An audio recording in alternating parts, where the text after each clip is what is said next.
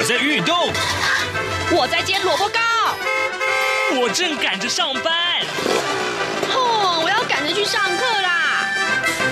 这个时候，我们都在听夏志平制作主持的《早安台湾》。早安台湾带给你最热门的时事访谈，最感动的人物专访，最直接的民意表达。对，让我们一起收听《早安台湾》。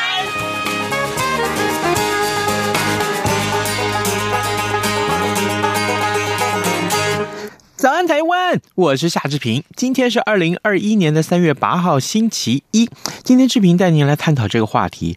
呃，您是不是曾经让自己的孩子去参加英文的检定考试呢？其实啊，英检考试爸爸囧啊，好多好多种。但孩子们需要每个都考吗？还有呢，就是我们今天来探讨，呃，台湾台湾即将要发展成为所谓的双语国家，但是建构这样的环境其实并不容易啊。待会儿志平要为您来访问宁景红老师，请宁老师为我们来做解说，就请您收听今天的访谈单元。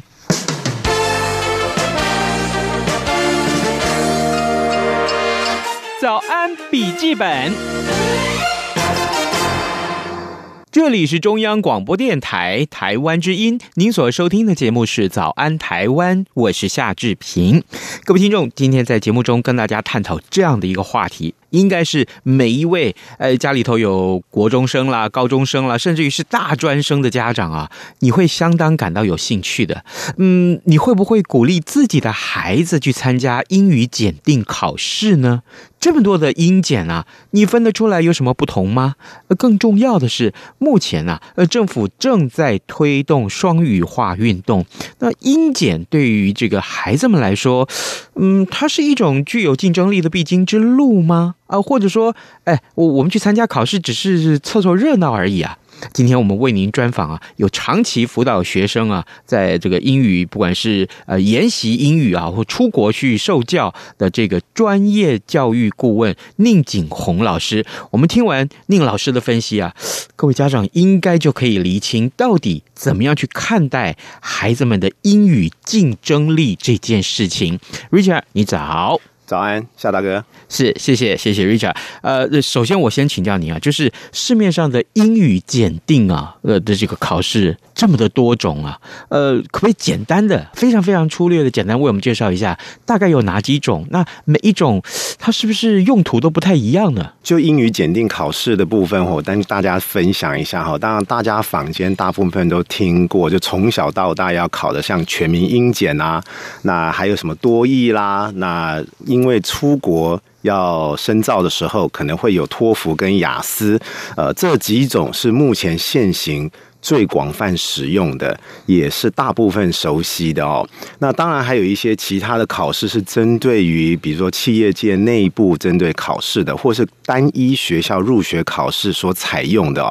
那当然这个部分可能就是根据学校或是企业他们的差异来使用。那基本上我们熟知的就是这刚刚讲的这几个考试。嗯，那这几个考试最主要差异在于说，我可以分为就是。一般来说，就是学术性质的考试以及工作性质的考试。哦，学术跟工作两种不同的性质。那当然有一些呃同学或是家长，他选择是要移民的，那这样子考试的方式，它又是不太一样的。嗯、所以所谓的英检的部分，就是目的性为导向。嗯，目的为导向，呃，也就是说，比如说，哎，接下来我要出国去留学了，那我势必要先考过某些啊特定的英检，我才可以啊。或者说，我们看到有些呃大学大专院校，它规定说，学生在毕业之前一定要通过某些个英检啊，这样才可以。也就是说啊，这个每一种英检有它不同的规划的目标了啊。那可是现在问题来了，很多的家长跟学校都重视它，当然，像刚刚我所说的。毕业之前也要有这个必要的条件，那恐怕不少家长认为说，哎，我的儿女去多考那么一样，会不会将来就更具有竞争力呢？嗯，是这样吗？呃。简单的回答，当然不是这样子啊。那 对，当然不是这样。是哦，就是呃，刚刚夏大哥有特别提到，有非常多种的考试制度嘛。那我经常遇到学生的家长，通常他们一开始就说啊，我先去考什么考什么，之后那再来申请学校啦，或者是准备毕业的问题啦。可是我通常会问第一个问题，就是你为什么要考这些考试？这个是第一个问题，最重要。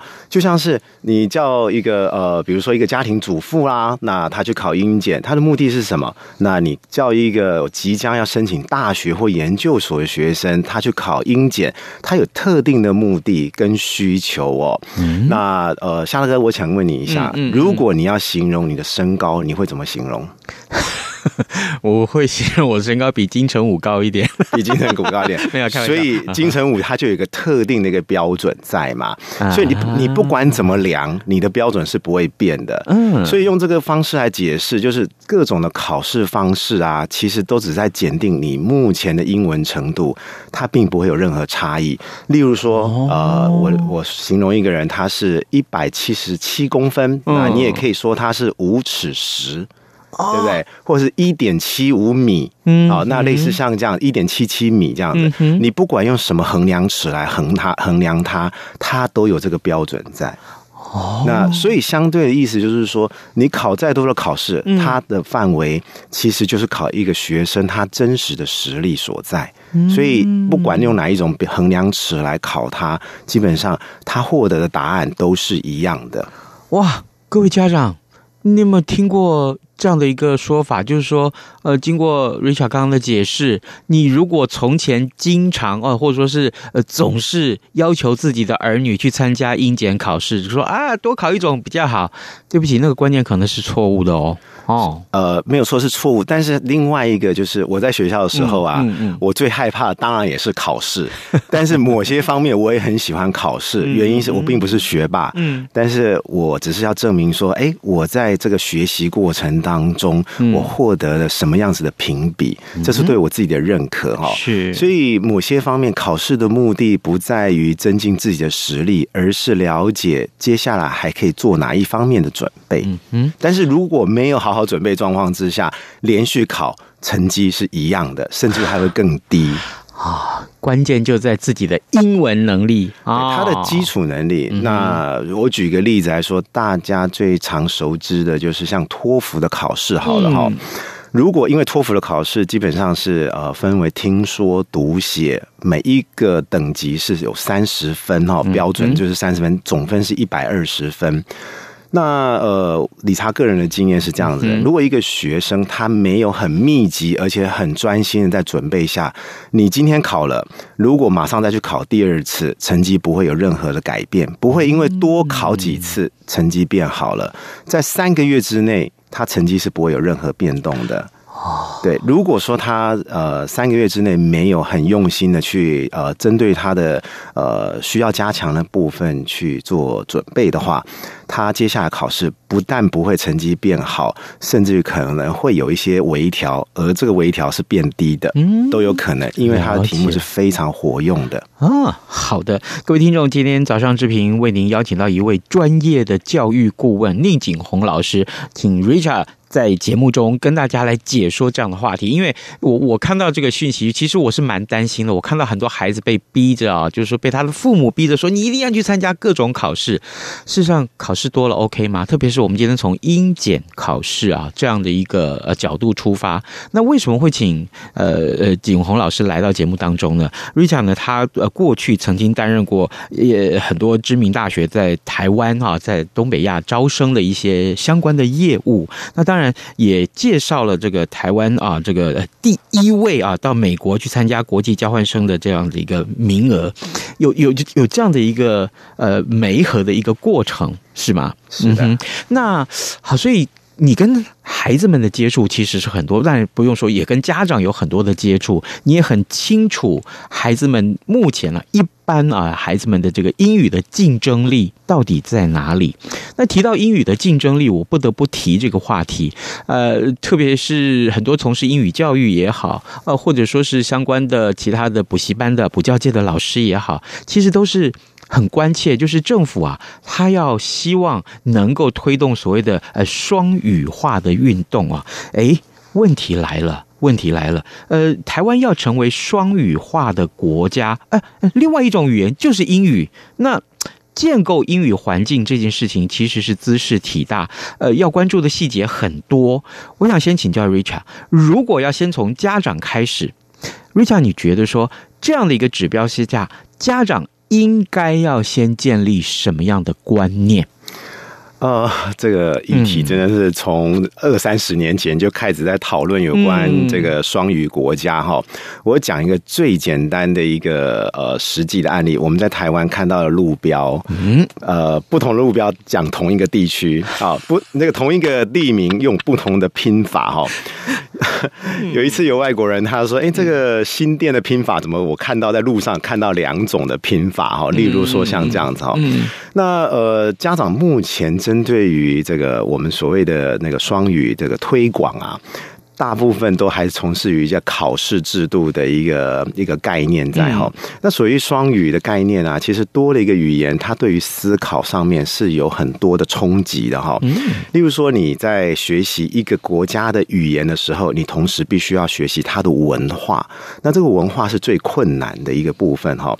那我举个例子来说好了，像加拿大，它是推广双语最成功的一个。的一个国家哈，那为什么它是双语制的国家？就是你只要到加拿大去买任何它当地的商品，嗯，它所有的那个商标啊，一定都是法语跟英语哦。对，但是嘞，呃，加拿大它又是全世界移民最多的一个国家，它有百分之五十二左右。的人都是来自于世界各地移民的哦，包含来自于欧洲地区啊、亚洲地区啊、非洲地区的移民，它可以说是全世界最包容的一个国家。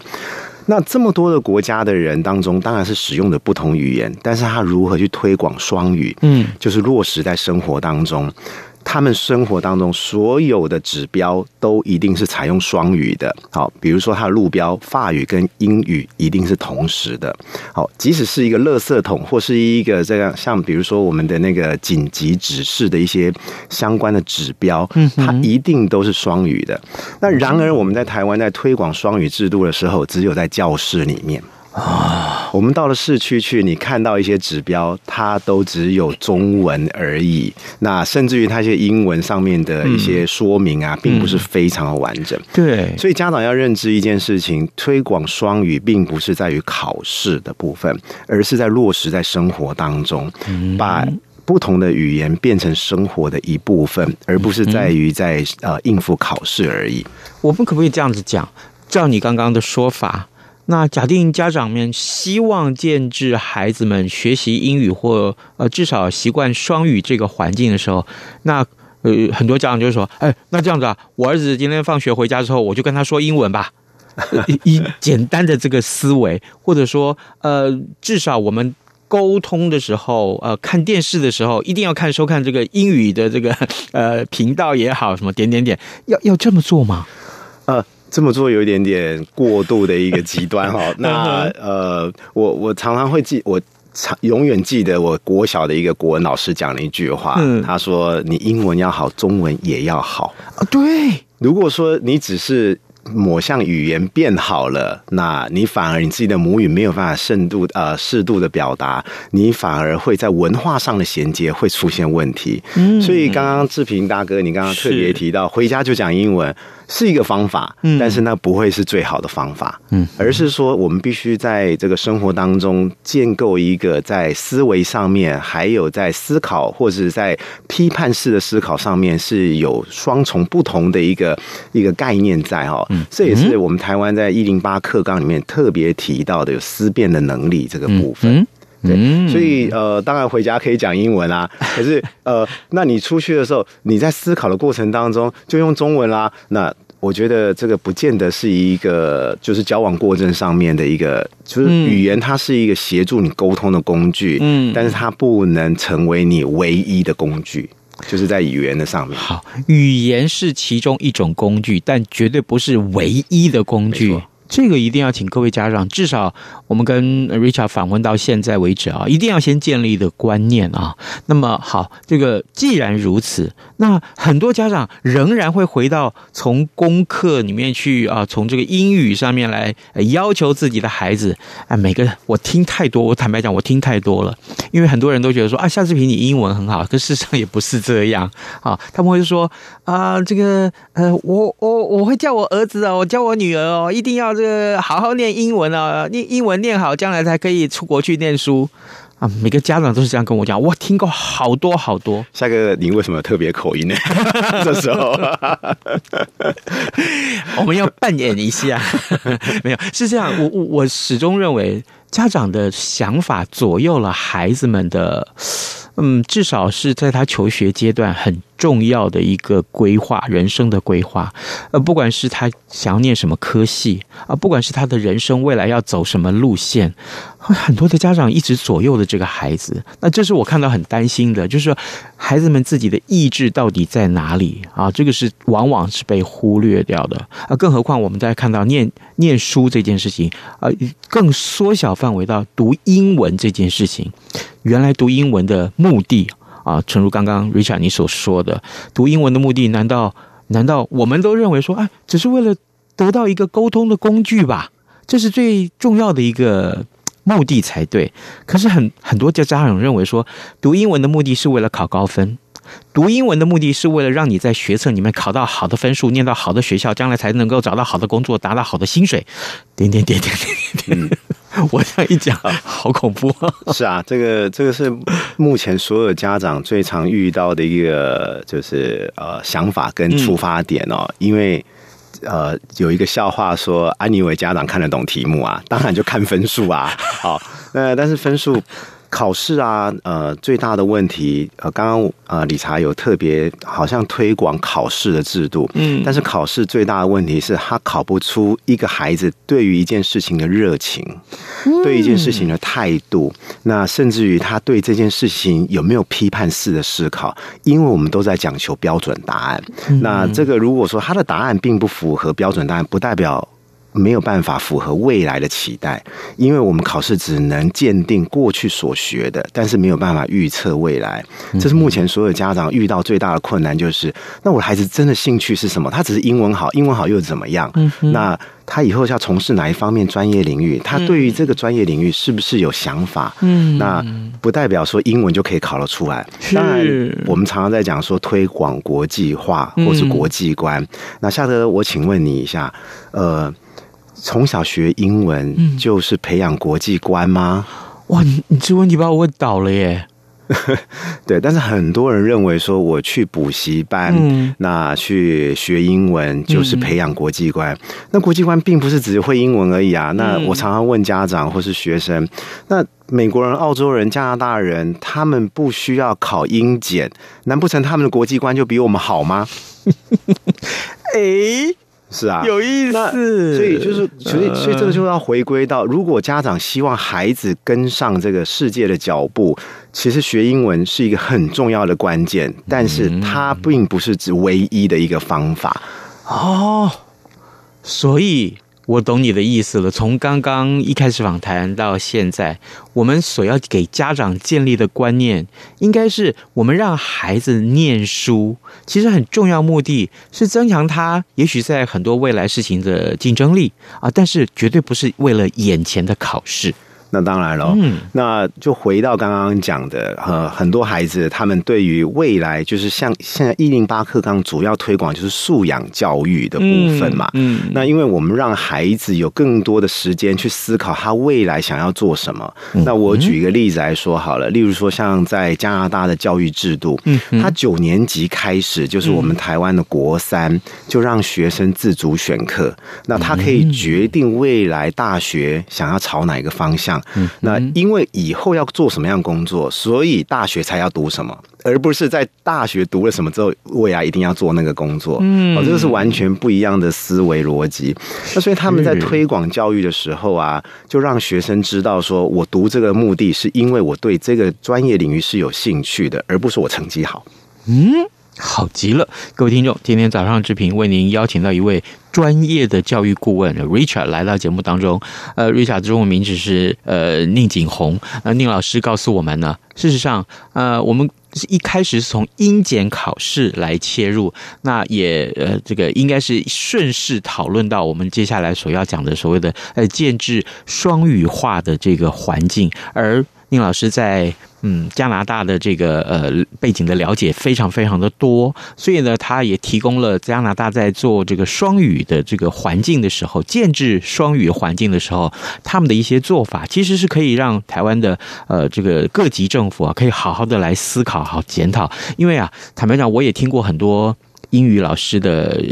抱怨，他说要推动双语啊，那实在是呃，这个做法上已经很离谱了，目标的考量可能更觉得奇怪啊。台湾目前有必要这样做吗？啊，这个从头到尾这个决策可能是一个需要重新再厘清的一个很重要的阶段。那所以我们这样来看好了，如果说我们真的要建构双语环境，现在台湾缺什么呢？缺。师资吗？缺资金吗？缺观念吗？我我我觉得题目真的太大了。我我的 我的问题好像都给你写写论文的感觉。我们这个时候应该请那个官员过来回答了，这不是理查个人可以回答的。不过呃，志平大哥，你刚刚提到，我觉得缺乏的就是家长对于这个孩子未来的这个方向的一个明确的一个一个一个。开放性的概念，嗯，这个是我可以回，这个是我可以回答的，因为，呃，当然，这个我们在于，呃，就是比如说建构是双语的这个国家哈，那双语的推广的目的在于哪里？是跟国际接轨吗？但是我们在接轨的过程当中，却不知道自己的目标是什么。比如说，我们对于这个呃孩子未来想要从事的专业领域是模糊的。嗯，那他们会觉得说，我把英文读好，以后所有都好吗？不见得哈。那当然，呃，刚刚有特别提到的，就是学英文的国际观的这个这个对等的一个概念哦。国际观不等于国际化。好，嗯，那另外一个就是你要有国际观，英文必须要好。英文好不代表有国际观，嗯，所以这个时候要回到就是以家长的立场来看，就是我们反而应该在这个双语教育推广过程当中，要让孩子有思辨的能力。这也是一零八课纲最主要推动的一个主轴，把学习的导向跟学习的权利，还有决定要读什么，交给孩子自己来做决定。嗯哼，交给孩子自己来做决定啊，这个说起来简简单单一句话，可是恐怕真的难呐、啊，非常的难。每个家长都会说：“哎呦。”干嘛去开咖啡馆啊？咖啡馆能卖多少钱呐？那你一个月能赚多少钱？一杯咖啡才多少啊？对不对？你干嘛那么辛苦呢？可是，呃，我也看过这样的孩子，就真的告诉他的父母亲：我为什么喜欢去卖咖啡？因为我在那个咖啡的环境，卖咖啡的环境里面，我建构了一个人跟人相处的。呃，简单的模式，他喜欢沉浸在那个人跟人互动的模式里面。也就是说，他熟悉了这个模式之后，也许他将来从事任何其他跟人啊互动的这个工作，他都可以得心应手，因为他得到很多启发。所以这个时候好不好？我也建议各位家长啊，啊，真的这已经都什么年代了啊，绝对不是拿着鞭子在 在孩子的屁股后面。抽他哦，或者说每天这样烦他，告诉他说啊，你给我好好念书啊，你没有好好念书，将来你就只好怎样怎样，点点点点点。我记得我小的时候，我爸爸常常跟我说，你要不要去挑大粪啊？啊，对不对？你不念书，以后就挑大粪。可是真的后来我才觉得，哎，如果如果啊，当然现在也许都地下化了哈，这个水肥设施都地下化。可是问题是，如果真的这个社会没有处理水肥这个。呃，设施的人，或者说这个部分是没有人去 care 的，那岂不是社会大乱了吗？嗯。很恐怖哎、欸，是夏大哥，你刚刚讲这个故事啊，就联想到我们最常知道的这个所谓的孟母三迁的故事啊。你还记得孟母三迁在讲什么吗？可以不简单讲一下孟母三迁在讲哪几个地点？他 好像这个孟母好像对于房地产非常有有兴趣哈。我他，我觉得他会不会是职业歧视啊？是的，如果。以过去来看，我们在这个这个传统的教育当中，认为啊、呃，孩子的学习能力是非常强的。你搬到哪边去，他就会有一些学习的一些呃启发啦。那但是相对以今天来看，孟母可能似乎对于这个职业是有一些歧视的哈。他忽略掉孩子的创意。那当然啦，他如果没有好好的就是就是照顾孟母啊孟子，那或许我们今天也少了一个哲学家哦。但是以今天来看。孩子的发展不是我们过去想的方式了。过去的三百年，可能过去三十年就被取代了。那过去的三十年，可能最近三年就取代过去三十年。那你可以预测接下来三个月、六个月会发生什么事吗？没有人可以知道。所以，与其给孩子一个就是啊，好像高分的一个学习环境，倒不如给他一个清楚的头脑，让他能够去思辨。嗯，与其给孩子们规划未来，那不如你告诉他你自己要怎么去思考你的未来。对。所以在这个过程当中，我的工作最常问学生就是：你觉得哪一个工作对你来说是有趣的？那从这个地方再去探讨，你需要学习的是哪一些？那包含语言呐、电脑技巧啦、沟通技巧，那个时候才会让孩子知道说：哦，我为什么要学习语言，或者是学习英文这个这个概念？那我常常会讲一个比较比较呃呃常使用的一个举例，嗯，例如说我们在会议厅当中有四个人。一个是越南人、日本人、韩国人，一个台湾人。我们共通语言是什么？好像只有英语了吧？啊！可是都不是我们的母语啊，所以这个时候就会孩子就会发现说啊，我学习英文的很重要的目的就是在于沟通上面的使用。那这个沟通不是用在考试完成它而已。所以刚刚志平大哥一开始问说，这么多的全民英检，那我们的目的是什么？我们目的真的是要检定孩子的英文程度而已吗？还是要引发孩子对于语言上的学习兴趣？太好了，真是。各位听众，听完 Richard 的解释，你有没有觉得自己对孩子的态度该做一些适度的修正？如果是的话，那这也就是今天我们请呃宁老师来到节目当中的最重要的目的啊。Richard 呢，他呢接受志平的专访，我们从英检考试这件事情出发，然后谈到台湾应该要建置的双语环境。那，更重要的是，如果啊，如果这些个话题对于呃，跟你的孩子未来所从事的行业，跟呃任何其他的这些工作的性向啊、发展也好，呃都有关系的话，你要不要从小就开始让孩子自己有思考的能力，有思辨的能力？更重要的是呢，嗯，如果你只是告诉他你要念好英文啊，你拿鞭子在后面这个呃追打他，告诉他你给我去参加任何的考试，有了考试可以怎样？点点点点点点，对不起。这位家长，你的观念可能是错误的哟。哦，所以喽啊，今天我们非常荣幸啊，能够请到 Richard 来到节目中。哎，有关于教育的话题实在太多了，所以。好不好？这个可以的话，以后呃固定邀请你来受访。好，当然好。OK，那我们今天非常谢谢宁老师接受我们的访问，谢谢你，谢谢，谢谢大家，谢谢大夏大哥。新冠肺炎疫情来势汹汹，要怎么办？别担心，只要确实的勤洗手，就能有效防范哦。对对对，洗手口诀我都记住了，要内外夹攻大立腕。彻底清洁手掌、手背、指背、指缝，还有大拇指跟手腕。最重要的是，整个过程要搓洗四十到六十秒，才算是有效的洗手哦。RTI 中央广播电台跟你一起守护健康。早安，台湾，你正吃着什么样的早餐？吐司加火腿蛋，咬一口，然后收听中央广播电台。早安，豹马仔。